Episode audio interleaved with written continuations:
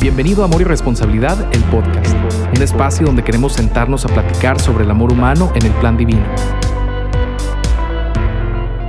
¿Qué tal amigos? Bienvenidos a un episodio más de Amor y Responsabilidad del podcast. Soy Bernardo Dueñas, estoy muy feliz de que estén por acá. Y pues el día de hoy, como cada episodio, me acompaña el buen Cristo. Cristo, ¿cómo estás el día de hoy? ¿Qué onda, Bernardo? Bien, bien, bien, todo bien por acá. Qué bueno, qué, animado suenas, me encanta tu tono de voz. no, no, no, todo bien, todo en orden, qué bueno, me da gusto.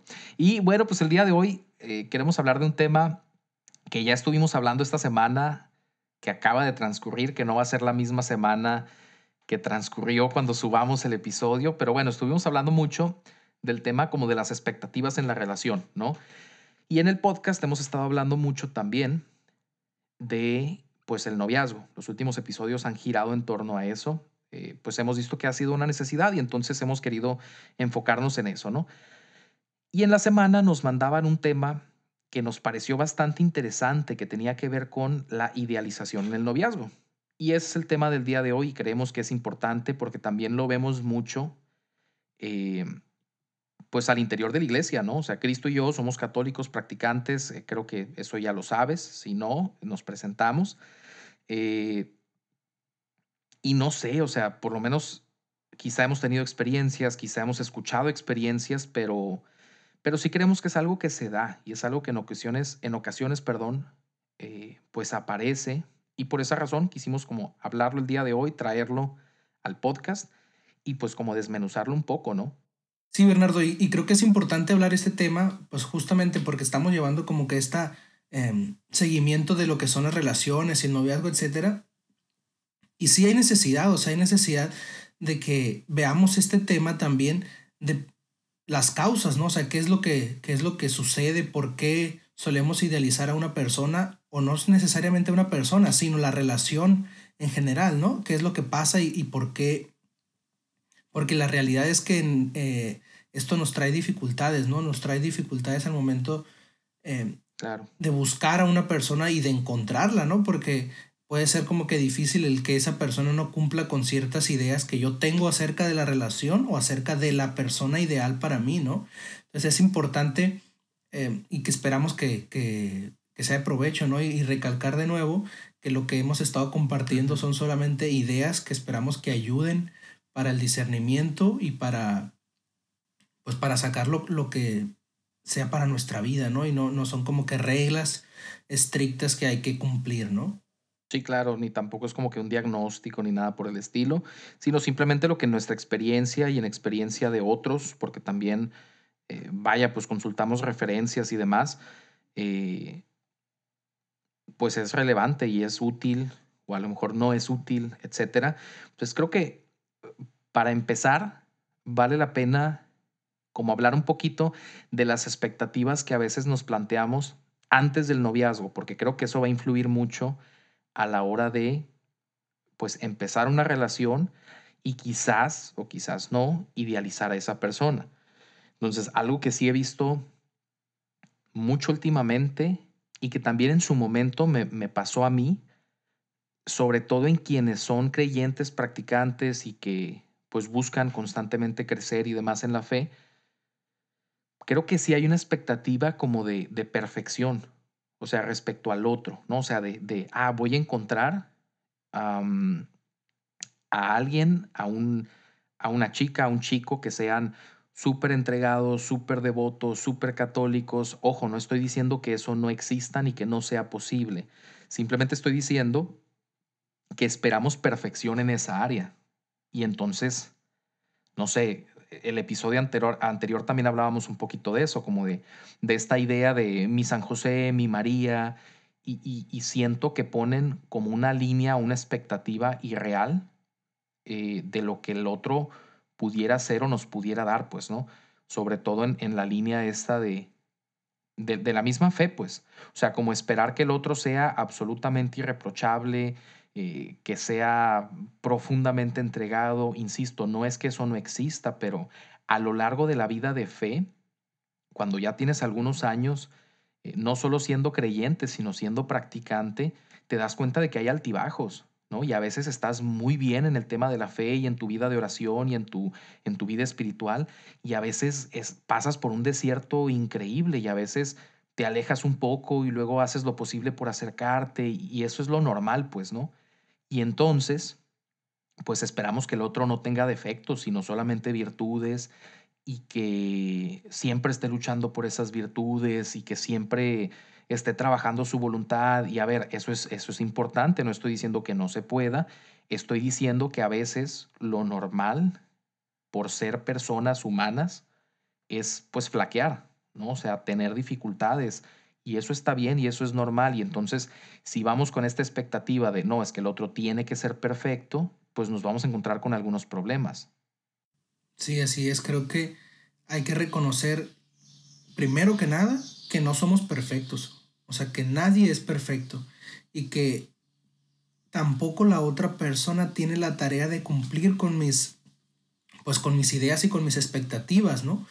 Porque si suele suceder o puede pasar que me hago estas ideas, em, algunas expectativas en lo que debe o debe, sí, en lo que debe ser una relación de noviazgo perfecta, ¿no? Una relación y hago como que mil ideas en mi cabeza de que, bueno, debe ser así, así, así, o sea, pones puntos y comas tal cual, ¿no?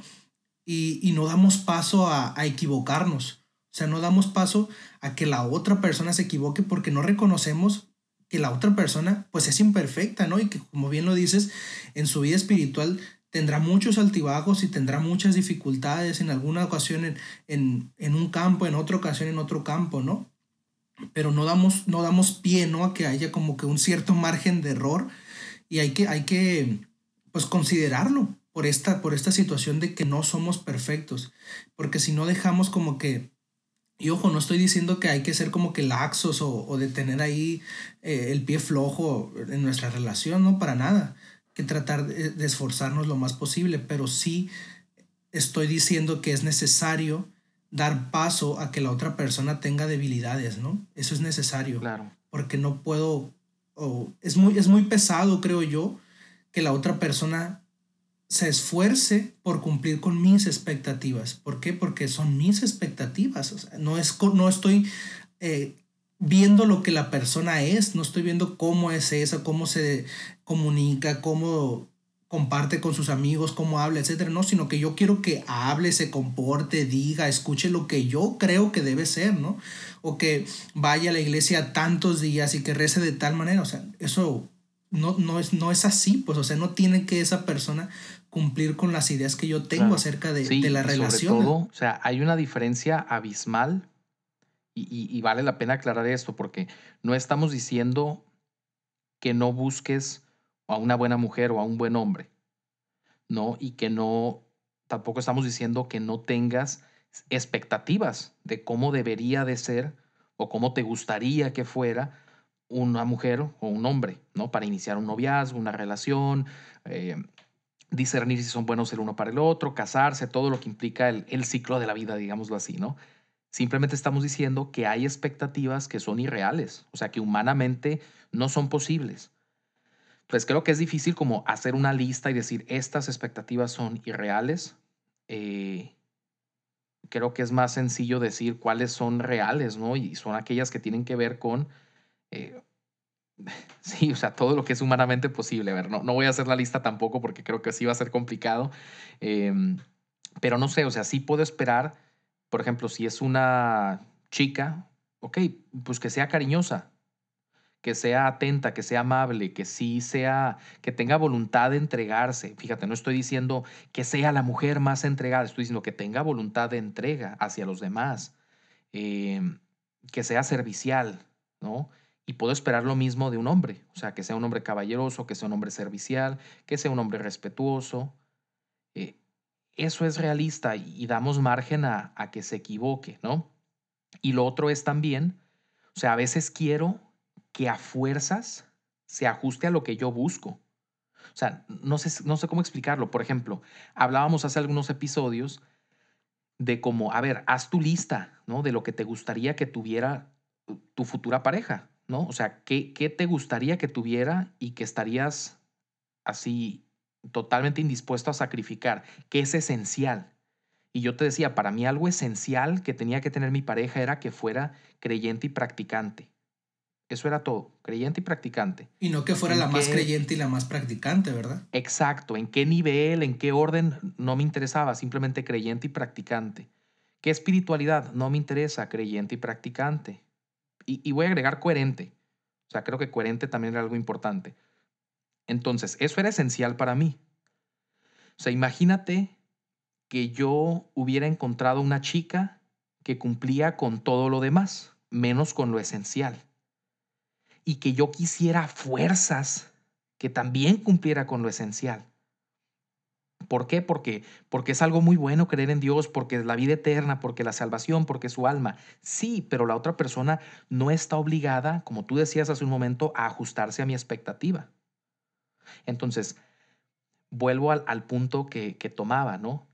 Para mí era esencial eso y había cuestiones que eran importantes, pero que no era el fin del mundo si no lo tenía.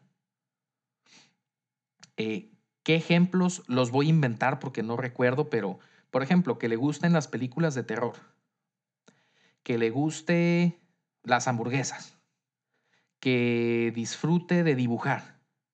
Esas cosas a lo mejor me hubiera gustado que alguien las tuviera y si no las tiene, no pasa nada, puedo aceptarlo y aún así puedo empezar la relación, pero lo esencial sí tenía que estar ahí. Entonces, eh, no sé, o sea, al final del día también puedo como tratar de forzar que otra persona se ajuste a lo que me gustaría, pero que no es el fin del mundo que no tenga. Y entonces, o sea, a veces, a veces, no estoy diciendo que sea todos los casos ni que hay que terminar relaciones, pero a veces simple y sencillamente la persona es como es y si no me gusta, estoy en toda la libertad del mundo de dar un paso atrás, agradecer y seguir buscando. ¿No? Si para mí era esencial que fuera creyente, practicante y coherente, si yo encontraba una chica que tuviera todo lo demás, como por ejemplo que le gustaran las películas de terror, que le gustaran las hamburguesas, que disfrutara de dibujar, pero no esto que era esencial, pues yo no, por mucho que tuviera absolutamente todos los puntos, no iba a empezar una relación. Porque, pues, ¿por qué no? La otra es, puedo empezarla y forzarla. Y entonces, amóldate, amóldate, amóldate y, pues no funciona así. No sé qué opinas tú de eso. Sí, Bernardo, creo que justamente eso que dijiste al final es lo doloroso. Es lo doloroso tanto para mí como para la otra persona, ¿no? Porque me estoy dando cuenta de que no, pues es que poniéndome en el, en el, en el, en el papel de la persona que se hace las expectativas, ¿no? De que, bueno, pues no, no se esfuerza por, por, por mí, no me ama como me debe de amar y, y como que empiezo a hacer estas ideas de que esa persona pues no, no cumple esas expectativas porque pues esa persona no es así, claro. Eh, etcétera. Y yo mismo como que no, pues puede pasar que no, pues nunca voy a encontrar una persona así, no, no, no está luchando lo suficiente por mí y como que puedo pasar noches en vela, como que teniendo esta, esta pues sí, esta crisis. Claro. Que puede causar muchos problemas, ¿no? Y, poniéndome del otro papel, o sea, en el papel de la otra persona, es muy cansado. O sea, puede llegar a ser muy, muy, muy cansado el tener que estar midiendo así con milímetros tu comportamiento, tus palabras, qué le dices a la otra persona, porque qué tal si no, y si, o sea, sobre todo si esta persona tiene un, un interés genuino, ¿no? Por esa relación, etcétera entonces, ¿qué pasa si no cumplo con esto que ella quiere? ¿Qué pasa si no hago esto que ella espera que yo haga? Pues creo que la, respuesta debería ser, pues no debería pasar nada, ¿no? O sea, si no cumplo con esto, pues no pasa nada. Si hay, o sea, como que un amor auténtico que lo reconocemos. Y creo que ya lo mencioné en, algún episodio anterior, esta parte de que yo al momento de, de iniciar mi noviazgo, como que comencé a pensar dije, o sea, no hay nada que me impida el entregarme ahora en una nueva etapa a mi novia, en ese, en ese entonces mi amiga, porque reconozco todo, o sea, toda la bondad que hay en ella. Y ojo, no creo que haya sido conformismo, ¿no? O sea, para nada, sino todo lo contrario reconozco toda la bondad que hay en esta persona, toda su buena intención, el bien que es ella, el bien que quiere para mí, reconozco su felicidad, reconozco que quiere la felicidad para mí, todo lo que eso implica, y en, y en, en torno a eso como que tomo esa decisión, o sea, no es ah, no, pues, me, pues ya no encontré otra cosa, no, pues, ay, no está tan peor, no, o sea, todo lo contrario, es como que este ejercicio de reconocer toda la bondad que esa persona es y no una expectativa que yo podía haberme hecho, que podía buscar, quizás, ¿no? Una idea de que no, que sea más fervorosa, que sea más mm, entregada, que sea, o sea, es, es como que esa, yo creo que ese parámetro, no buscar una persona, como bien decías, un hombre caballeroso, respetuoso, divertido, etcétera, pero no que sea el más caballeroso de todos, ¿no? Y que, etcétera, ¿no? Creo que claro. un poquito por ahí. Sí, y saber que no, no siempre va a jugar ese rol, pues, ¿no? O sea, en la semana que hablábamos de expectativas irreales de la relación, venía por ahí una que decía como, pues no, no siempre va a haber romanticismo en la relación y está bien, como no siempre el otro va a ser gracioso, como no siempre va a ser, eh, el, o sea, mm, ferviente o devoto, etcétera, porque la persona tiene derecho como a, cambiar también en ese sentido. Entonces, fíjate, lo que comentas es, ok, descubrí esto en ella, que era mi amiga, y, empezamos este noviazgo. Entonces, no reduje mis expectativas, las hice reales. O sea, las hice humanamente viables, ¿no?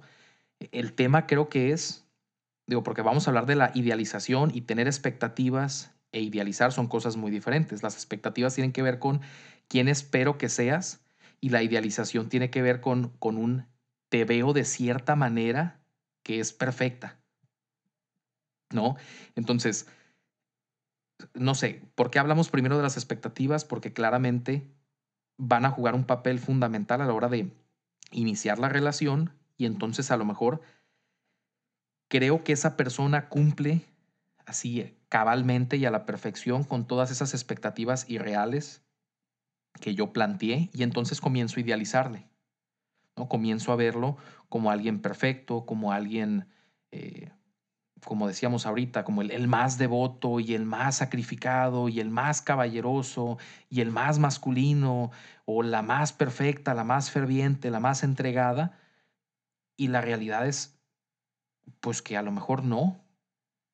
Y como bien comentas, eso nos termina llevando pues a la frustración, al enojo y a veces hasta nos podemos llegar a sentir engañados, pero la realidad es que la, ilusión la construí yo. A lo mejor el otro nunca tuvo intención de, de fingir o de usar una máscara, sino simplemente fue él en ese momento de su vida y pues con el tiempo, pues, no sé, te vas dando cuenta de todo lo demás, pues, ¿no? De que eso es lo normal y que eso está bien, pues. Entonces, ¿por qué? ¿Por qué idealizamos? O sea, ¿por qué lo hacemos? Y creo que por un lado está el tema como de, o sea, a veces somos muy perfeccionistas, ¿no? Somos perfeccionistas con nosotros mismos, nos exigimos a nosotros mismos y por lo tanto tendemos a ver el mundo de esa misma manera. O sea, yo me exijo perfección, yo quiero perfección y por lo tanto pido eso mismo de los demás, pido eso mismo de otros, pido eso mismo de, del mundo en general. No sé qué opinas tú en este punto, pero, pero creo que es bastante problemático esa parte de exigir que sea así, todo perfecto, ¿no? O, dicotómico, el más eh, ferviente, el más perfecto, la más entregada, la más eh, fervorosa, o todo lo contrario, o sea, como solo hay polos opuestos, pues, ¿no? Sí, creo que este, este, este punto juega un papel importante, ¿no? Porque sobre todo en las personas que tenemos ese tipo de personalidad, ¿no? Que solemos como que tender a esa, a esa perfección. Sí. Que me refiero que buscamos como que tener todo ordenado o que hacer las cosas de la mejor manera posible, ¿no? Y puede jugar un papel muy importante porque como yo me exijo mucho, es mi caso, no sé, yo me exijo mucho hacer las cosas de tal manera lo mejor posibles, pues caigo en exigirle a las otras personas, ¿no? Y no es real. ¿Por qué? Porque las otras personas no son como yo y no van a buscar hacer las cosas con la misma, pues sí, perfección que con las que yo lo hago, ¿no? Entonces, al momento de yo quizás poniéndolo en el tema de la vida espiritual o de la vida religiosa, de la vida católica, que yo me exijo tener una vida de oración, eh, una vida de sacramentos, etcétera, todo lo que eso implica, le exijo también a la otra persona que sea de tal manera, ¿no? Claro. Y que ore de tal manera y que lo haga con tanta frecuencia. Y ahí es donde esa, donde esa parte no es real. ¿Por qué? Porque estoy exigiendo a la otra persona lo mismo que me exijo a mí y no reconozco que la otra persona es alguien diferente a mí, ¿no? Entonces, es bueno esto de lo que ya dijo Bernardo al inicio, de tener como que estas cosas que son esenciales en, para mí, pero no es bueno cuando esas cosas vienen a dificultarnos o no, o nos quitan la paz, ¿no? Un, aspecto para discernir en, en general, o sea, para que discernamos en, en nuestra vida, es qué es lo que te quita la paz o qué es lo que te la da. Entonces ahí como que aprendemos a reconocer esta acción del buen espíritu y del mal espíritu, ¿no? Y si esta perfección que, o estas ideas o estas expectativas que pongo en cómo debe ser la persona que esté conmigo me quitan la paz, es muy probable, es muy probable, perdón, que ese no sea el camino, ¿no? Y que haya que hacer algún ajuste en mis expectativas. Sí, o sea, y ojo, cuando hablo de perfeccionismo no me refiero a, o sea, como al ser entregado y al ser dedicado. ¿no? Eso es una virtud y está bien, la laboriosidad, la estudiosidad, eh, todo eso, virtudes, algo bueno. Todo lo que termine en dad. Eh, sí, sí, sí, si lo quieres decir así está bien, no, no le hagan caso a Cristo. Pero el perfeccionismo tiende a ser como un, un, grado irreal e imposible que me impongo a mí mismo, vuelvo a la expectativa, ya no del noviazgo, pero de las que nos imponemos a nosotros mismos en donde ya no es, ya no es funcional, o sea, esa laboriosidad ya no, ya no me es útil, al contrario, me perjudica en lo que estoy haciendo, pues, o sea, si, si, no sé, eh, crear un trabajo para la escuela, alguien laborioso lo va a hacer a lo mejor en una hora y lo va a entregar. Alguien perfeccionista lo va a hacer en cuatro horas y va a estar preocupado y va a estar frustrado y va a estar ansioso y nervioso porque no está quedando como espera que quede.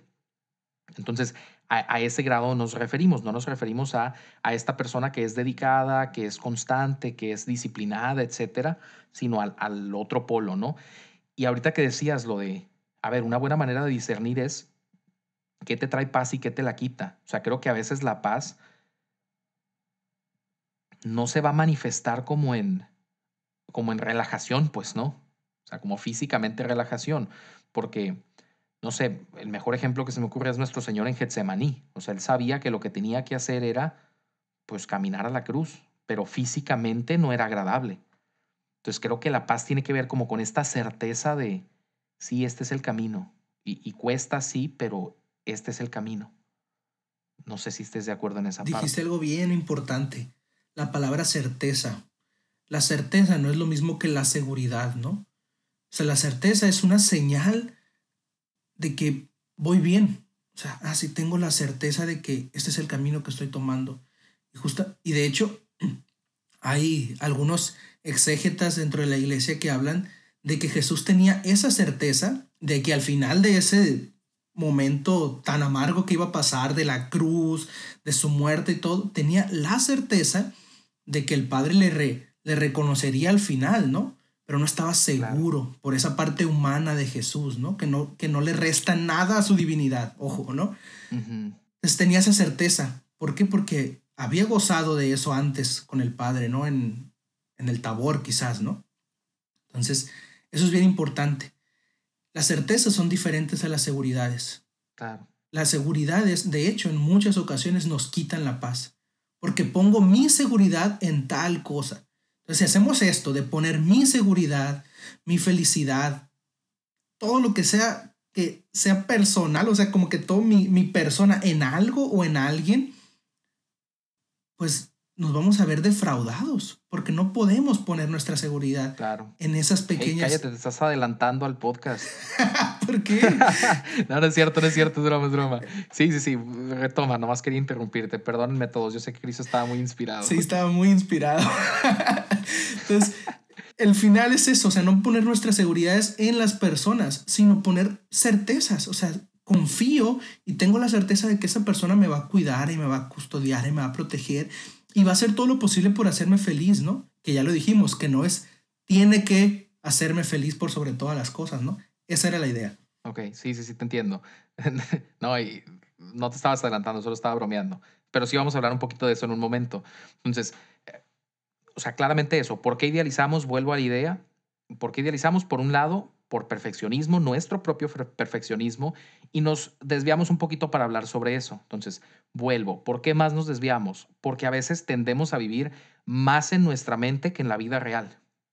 Y entonces le presto una atención increíble a todo lo que a veces me empiezo a decir que a lo que puedo observar. Entonces, ¿cuál es la solución ante eso? Aprender a salir de la mente y entrar a la vida.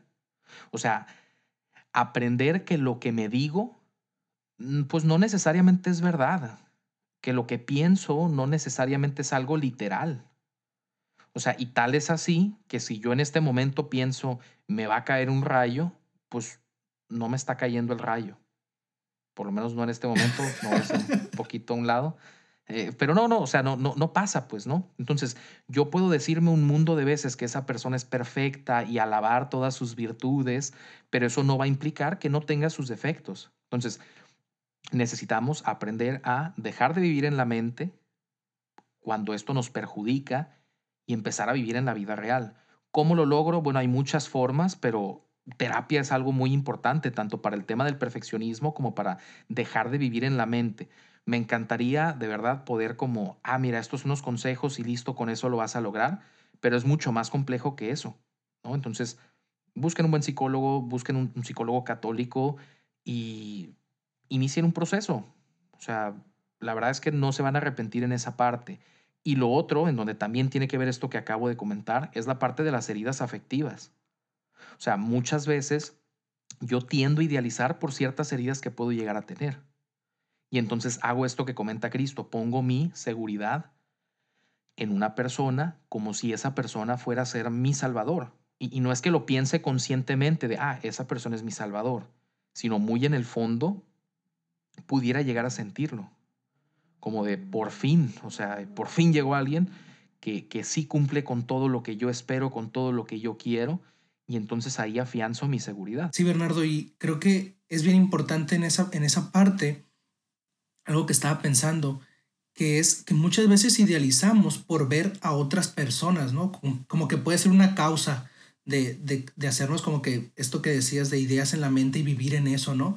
Por ejemplo, algo muy concreto, puede ser que las personas que nos escuchen se hagan ciertas ideas de que nuestras relaciones son perfectas y que nuestra vida es perfecta, ¿no?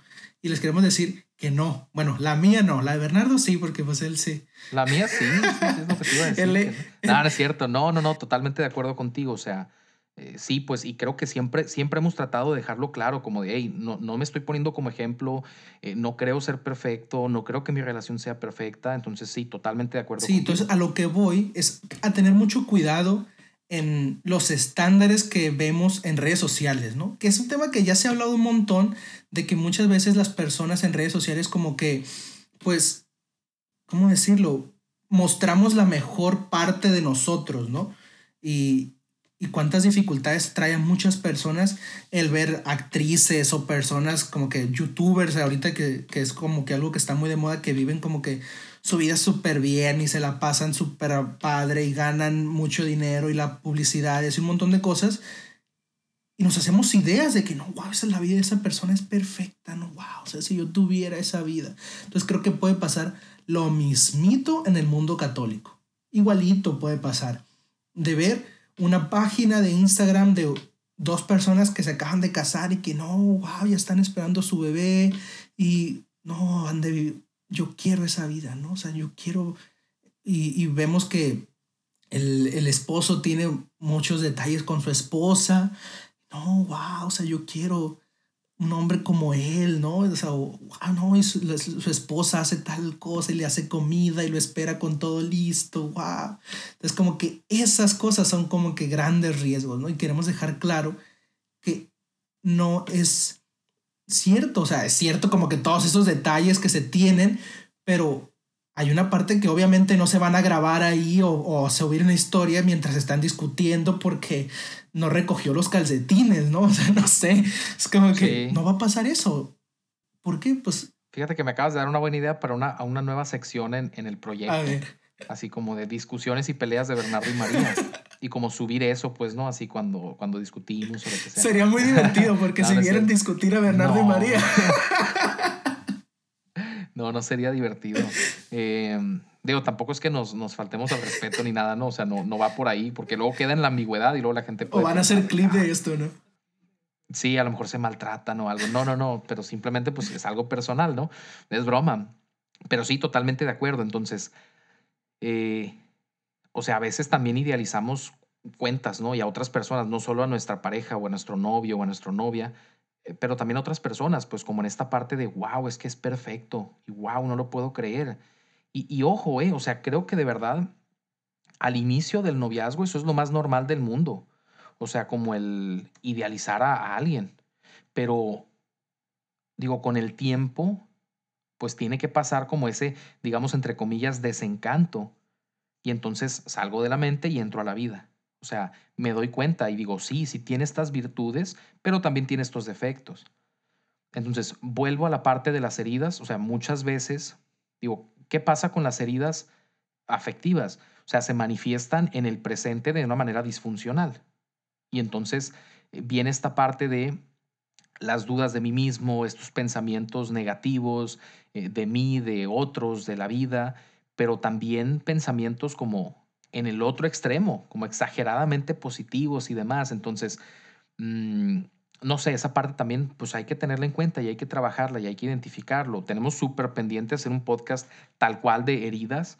Eh, Mm, ahorita pues no nos va a dar el tiempo para profundizar en eso, pero hay que tenerlo en cuenta. A lo mejor yo tiendo a idealizar mucho a las personas porque hay algo por ahí que necesito sanar. Y de verdad, no es el fin del mundo. Todos tenemos algo que sanar y todos hemos sido lastimados de alguna manera, eh, pero es nuestra responsabilidad como buscar eso, buscar sanar, vaya. Y entonces, eh, no sé, lo otro es que ahorita lo comentabas tú, Cristo. O sea, esto de verdad es una carga muy grande, o sea, muy grande para, para quien es idealizado, porque lo estoy poniendo en un pedestal que no puede estar, o sea, que no, sí, o sea, que simple y sencillamente no, no le corresponde. Y creo que quienes han sido idealizados lo saben, ¿no? O sea, yo, yo esta semana lanzaba esa pregunta de, oye, ¿alguna vez alguien ha tenido expectativas irreales de ti? La mayoría de las personas decían, Sí, o sea, definitivamente sí. Alguien por ahí ponía que no, yo creo que no se dio cuenta, pero creo que es una experiencia que todos hemos vivido. Y después les preguntaba, o sea, cuál era la expectativa y cómo te sentías con eso. Y no hubo nadie que me dijera, wow, es que me sentí muy bien, me era impresionante que pensaran eso de mí. O sea, todo el mundo era como de, a ver, es que esperaba que yo fuera alguien que yo no era y que yo nunca me presenté de esa manera. Entonces era, era muy doloroso era, me daba vergüenza, o sea, como que todo eso, ¿no? Toda la parte, no sé, difícil de ser idealizado. Sí, creo que puede ser peligroso incluso para la persona que es idealizada, ¿no? Porque poniendo los ejemplos que tú diste, ¿no? De, ah, me sentía como que avergonzado por ser, porque esa persona creía que era alguien que no soy, ¿no? Y es peligroso en el momento en que la persona idealizada cree que tiene que cumplir con eso, ¿no? O sea, como que pero es que sí, sobre todo si es una persona importante para mí, ¿no? O sea, en este caso, la persona con la que estoy saliendo o una, también en la amistad, ¿no? O sea, un amigo muy importante que cree que soy de tal manera y la verdad es que no. Y, y, y eso que decías, y yo no me presenté así, ¿no? O sea, yo como que he tratado de presentarme lo más transparente posible. ¿Y, y qué pasa, no? O sea, como que, pero es que, bueno, ya no va a querer ser mi amigo, híjole, ya no va a querer salir conmigo no sé, ¿no? O sea, como que esas ideas se me vienen de, ahora tengo que cumplir con esa, con esa idea que esa persona tiene de mí, porque ¿qué va a pasar? Oh, pues claro. ya no le voy a caer bien, ya no va a querer salir conmigo, un montón de cosas, ¿no? Sí, y ojo, o sea, no solo es una carga para quien es idealizado, sino también para quien idealiza. O sea, como en esta parte de, o sea, decíamos, alguien que idealiza a lo mejor tiende al perfeccionismo. Y entonces es una carga el decir, a ver, es que tengo que haber elegido a alguien perfecto. Y si no es perfecto, o sea, es, muy difícil, no voy a poder, no lo voy a soportar, no sé qué. E, eso también es complicado y eso también frustra y eso también enoja y también es una carga en el sentido de, cuando empiezas a darte cuenta de que la persona no es perfecta como yo pensaba y como yo lo esperaba, hay una parte de dolor también por ahí.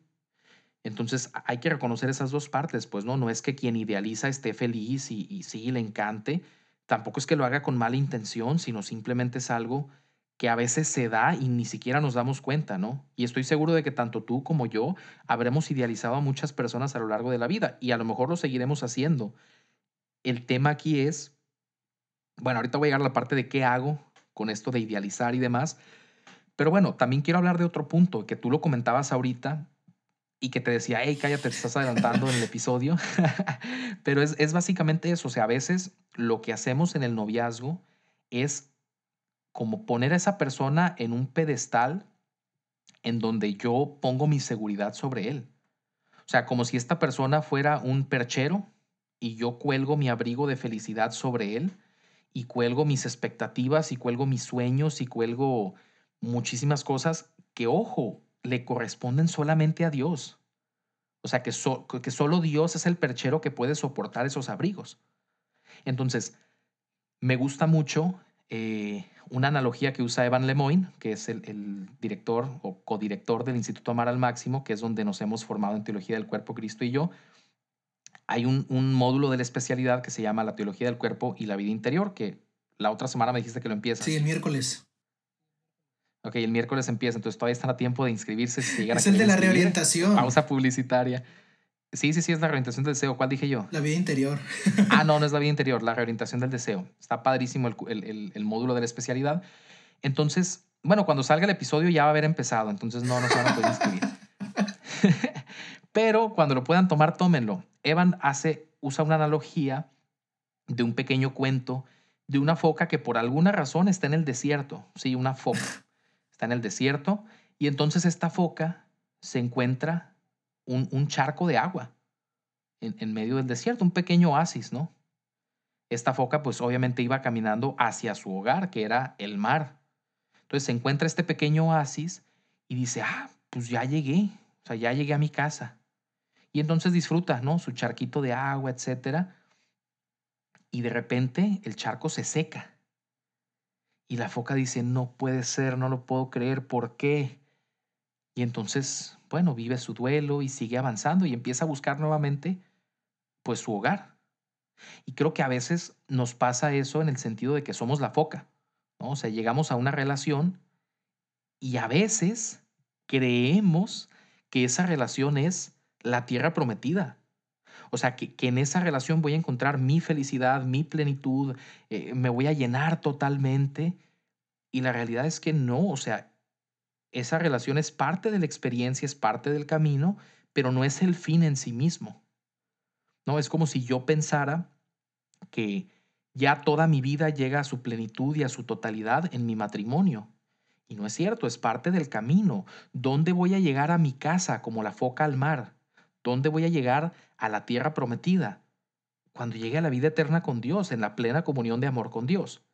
Entonces, ¿qué estoy diciendo aquí? Que a veces nos apegamos a las personas de tal manera que a veces podemos llegar a creer que en esa perfección que nosotros idealizamos, vamos a encontrar ese, ese amor profundo que, que anhelamos, pero que no está ahí, que nos da una muy buena idea, que nos da una muy buena probadita, que nos refresca como el oasis a la foca, pero que no es todavía la tierra prometida. Y, hay una cita que me gustó mucho del padre Miguel Ángel Fuentes, que la voy, a, la voy a citar textual como la tengo aquí y después te escucho, pero dice, nos apegamos a las personas que amamos, a los lugares en que vivimos, a las cosas que solemos tener, a nuestros planes, a nuestros hábitos, a las instituciones a las que pertenecemos, incluso a nuestras ilusiones y sueños. Apegarse significa poner la esperanza en esas realidades, confiar a ellas nuestro futuro, nuestra seguridad, nuestro respaldo. En muchos casos es una reacción completamente natural, sobre todo cuando esas obras son hijas de nuestros esfuerzos. Termino de citar. El Padre continúa después diciendo cómo Dios a veces aprovecha el desencanto que vivimos con todo esto que nos apegamos simplemente para recordarnos que en Él está la vida eterna.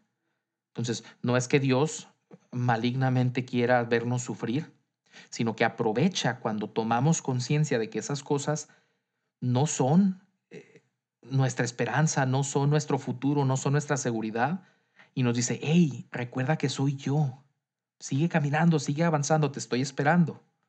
Entonces, la cita a mí me encantó. Eh, y pues eso, o sea, a veces creo que verdaderamente, inconscientemente, implico, insisto, no como, como con maldad, pero sí ponemos sobre otras cosas o sobre otras personas o sobre otras situaciones, pues todo eso, ¿no? Wow, creo que es, es bien importante eso que, que, que, que, menciona el padre Miguel Ángel Fuentes y que ahí viendo lo que seguía, ¿no? Como que explica esa parte de cómo Dios aprovecha eso. Y creo que mientras lo leías... Lo voy a poner, lo voy a poner si lo quieres leer, léelo, pero si no, pues puedes idea adelante. Que mientras lo leías, eh, se me venía mucho la, la, lo que San Agustín dice en las confesiones, ¿no? O sea, cómo buscaba a Dios en las cosas. Y probablemente San Agustín idealizó algo, ¿no? Y si leemos las confesiones vemos como que el tipo de vida que llevaba San Agustín. Quizás él idealizó eh, lo que sea, ¿no? O sea, las relaciones que tenía con las personas, el momento en que encuentra como que un, un la secta esta religiosa a la que pertenece, que se me olvida el nombre ahorita, eh, como que idealizó eso y, quería como que, que, ahí iba a encontrar esa felicidad, ¿no? Y al final se da cuenta que no, que definitivamente no, y si te buscaba fuera y tú estabas tan dentro, ¿no? Entonces creo que, y quisiera terminar con esto, Dios es el único que puede cumplir nuestras expectativas. Porque Él es mucho más que cualquier cosa que nosotros podamos imaginar, pues. O sea, no hay nada que nosotros podamos pensar de Dios que Dios no sea. ¿Por qué? Pues porque Él está fuera de, nuestra, de nuestro alcance, ¿no? O sea, de nuestro espacio-tiempo. Entonces, eso. Entonces, supongamos que en el cuento que, que mencionabas ahorita, ¿no? La, la, foca llega a su lugar, ¿no? O sea, llega al mar por, por fin y, y se da cuenta que lo que vio allá en el desierto, ese pequeño charquito que se le, que se le secó al final, pues fue un descanso también, o sea, fue como que, ah, o sea, imagínate que venía de, un, un, un, largo camino de venir eh, pues arrastrándose y llega y como que ah, tuvo un descanso un ratito y órale, ¿no? O sea, se levantó y es como que una muy buena analogía de la vida espiritual, ¿no? Y como que aterrizándolo muy en teología del cuerpo, como que lo que gozamos en esta tierra, en nuestras relaciones y en la unión conyugal, nos dice Juan Pablo II que son una pregustación de los bienes futuros, de los bienes escatológicos, ¿no? Es, decir, ese pequeño oasis en el cual en, aquí en nuestra vida encontramos felicidad, encontramos tranquilidad, paz y podemos gozarlo y Dios quiere que lo gocemos, es solamente una cosititita en comparación a lo que va a ser cuando podamos llegar a ese lugar, ¿no? O sea, cuando podamos encontrarnos con Él, ¿no? O sea, con Él con mayúscula. Entonces eso. Sí, sí, totalmente, totalmente de acuerdo y, sí me quedé muy conmovido, fíjate, porque creo que sí, o sea, a lo largo de la vida no, no, no solo idealizamos personas, ¿no? Sino muchos momentos, muchas situaciones, muchos lugares. Eh, no sé, o sea, a lo largo de mi vida se me ocurren muchos ejemplos antes de encontrar a Dios, ¿no? Y entonces encuentras a Dios y, y sabes que ahí está la respuesta a todo lo que habías buscado. Claramente con el tiempo a veces podemos olvidarlo un poquito o a veces, como te digo, inconscientemente podremos rebuscarlo en otras cosas eh, y al final del día pues no, no está ahí. Entonces, sí, totalmente de acuerdo. Quiero pasar ya al último punto. Habíamos jurado que iba a ser un episodio corto como de 20, 25 minutos, ya llevamos 44 o un poquito menos. Pero bueno, ¿qué hacer con esto de la idealización? Creo que primero que nada lo importante es reconocerla. O sea, poderme dar cuenta de que estoy idealizando a alguien. ¿Y cómo me voy a dar cuenta? Usualmente voy a pensar de forma como muy, muy dicotómica, ¿no? O sea, o, un extremo o el otro. Eh, voy a notar virtudes que otros no van a poder ver. Decíamos en algunos episodios, bueno, cuando alguien que te ama te hace algún comentario sobre tu novio, tu novia, eh, pues a lo mejor lo, lo, dice por algo, ¿no? Sobre todo cuando son comentarios que no, no nos agradan tanto, pues bueno, hay que tomarlo en cuenta, no, no como una verdad absoluta ni como una manera, o sea, como una razón para decidir, pero hay que tomarlo en cuenta. Entonces voy a ver cosas en el otro que nadie más puede ver y no voy a percibir muchos, eh, muchos defectos o muchas áreas de trabajo, sino más que nada cosas buenas. Y también, ¿por qué no? O sea, puedo hacer la pregunta, oye, ¿tú crees que a veces te idealizo? O sea, esta parte de la comunicación es clave. Y ojo, si tú eres alguien que está siendo idealizado, sé directo, sé claro. O sea, y dilo, oye, siento que en ocasiones cuando pasa esto, siento que me idealizas. O siento que soy idealizado como para no echar culpas. Y desde este lenguaje del yo siento, yo pienso, yo creo, no como una realidad, es que tú me idealizas y no sé qué. No, no, no, a ver, yo siento eso, ¿tú qué opinas? es que de verdad me lastima porque yo no, yo no, no puedo cumplir esa expectativa, es irreal. Entonces, otro punto de qué hacer es hablarlo, o sea, decirlo claramente, ¿sabes qué? No me gusta o sabes qué, creo que te estoy idealizando. Y entonces, ¿qué hago? Trato de ser lo más realista posible. O sea, a la hora de observar al otro. Ver lo bueno, pero también ver lo que no es tan bueno y, discernir si estoy en paz con eso. Por otro lado, también hay que trabajar el perfeccionismo, esta parte de vivir demasiado en la mente, la parte de las heridas, etcétera. Sí hay que trabajarlo. Hay que buscar un buen profesional, alguien que sepa del tema y vamos trabajándolo. Entonces, eso es lo, digo, lo, lo más práctico por hacer, lo doy al inicio del qué hacer lo otro pues tiene que ver con iniciar un proceso, ¿no? Pero podemos ir empezando a dar esos pasos aquí y ahora.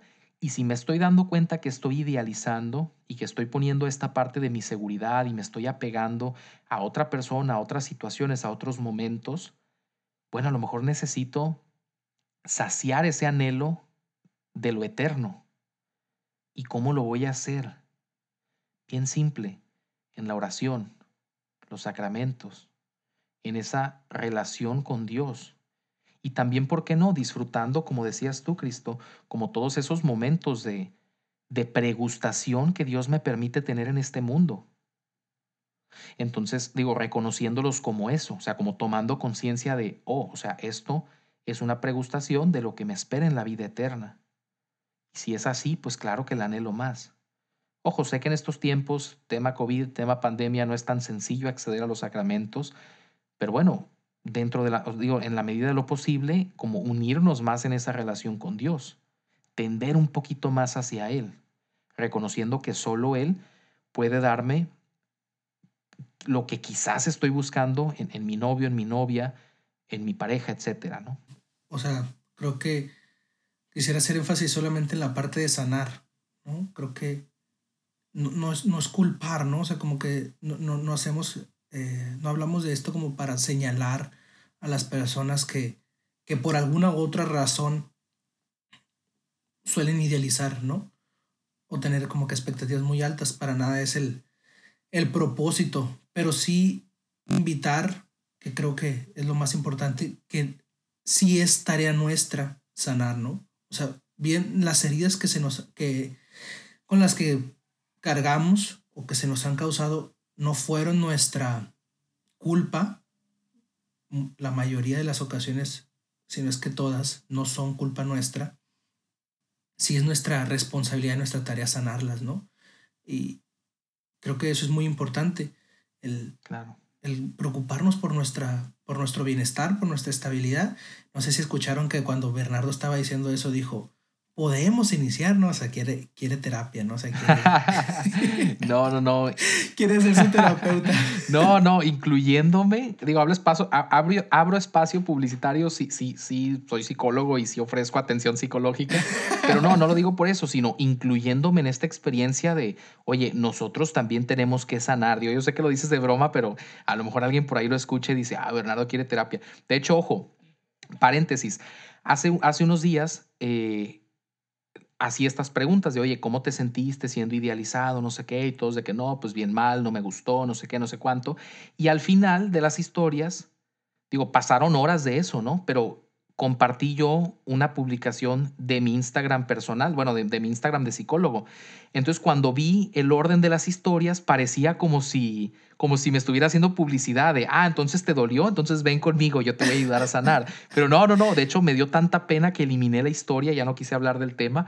Digo, lo hablo, lo hablo más abiertamente acá porque pues ya pasó. pero me dio mucha vergüenza porque dije, no, van a pensar que lo, que lo hice por eso y no, nada que ver. Entonces eran todas las historias al final psicólogo terapeuta Bernardo, ¿no? Sí, o sea, era así de que no, pues no me gustó, me dolió, no me, no, me parecía, me dejó muy herido, no sé qué. Y luego al final de que sígueme en mi cuenta alterna. Hablo de heridas, el rechazo, no sé qué. Así, ¿no? Todo, todo el spot publicitario. Entonces, no, amigos, no les estoy eh, tratando de vender terapia ni forzando terapia. Pueden ir con quien ustedes quieran, que sea un buen psicólogo, que tenga una terapia basada en la evidencia, que sea de preferencia creyente, porque de repente hay cosas muy raras en el área de la psicología. Eh, no, no tiene que ser conmigo. Entonces, prosigue después de tirar tu veneno, Cristo. no, pues nada, o sea, solamente quería terminar con eso y terminar también pues agradeciendo a todas las personas que nos escuchan y también a ti. Creo que ya lo he mencionado, pero cada vez que platicamos y que grabamos esto para las personas también es una buena experiencia para nosotros, ¿no? Y lo, digo en lo personal, también es una buena experiencia para mí. Siempre me, me retroalimenta mucho el compartir estas ideas contigo. Y bueno, ahorita sé como que se, sí, o sea, se encienden algunas cosas y, y recuerdo, ¿no? Como que todas, varias, varias cosas que han pasado y digo, wow, o sea, como que ahorita veo que no estoy tan mal, ¿no? O sea, no estoy tan fregado.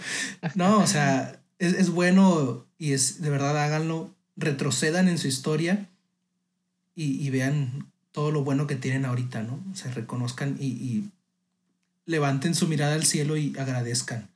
Pues nada, Bernardo, muchas gracias y gracias a que nos escuchen. Sí, no, igual creo que, que siempre vale la pena como agradecer esa parte. Lo que comentas de la historia también es muy real, ¿no? O sea, a veces en el presente como que nos enfocamos única y exclusivamente en, como en todo lo jodido, ¿no? En todo lo que está mal, en todo, en todo lo que nos duele, en lo que no nos ha salido bien. Eh, pero vale la pena también, fíjate, no negar que hay cosas jodidas en nuestra vida, sino también aceptar que ha habido cosas muy buenas y que eso es parte de la experiencia humana. Entonces, gracias por estar aquí el día de hoy, gracias por escucharnos. Eh, los invitamos a que pues compartan el, podcast, que si nos escuchan en Spotify, nos sigan, si lo escuchan en YouTube, suscríbanse al canal y activen la campanita por ahí. Eh, invitarlos también a que nos sigan en nuestras redes sociales. Cristo está como Games Cristo, Games con Z, y yo estoy como Soy Bernardo D. Y pues también ahí creamos contenido y compartimos algunas cosas eh, a lo mejor más personales y demás. Mm, pero pues estaríamos encantados de, verlos también por allá. Eh, cualquier cosa saben que nuestros mensajes directos están abiertos. Eh, nada más eso. Que Dios los bendiga. Nos encomendamos mucho a sus oraciones y los encomendamos también mucho a las nuestras. Amor y responsabilidad. El podcast.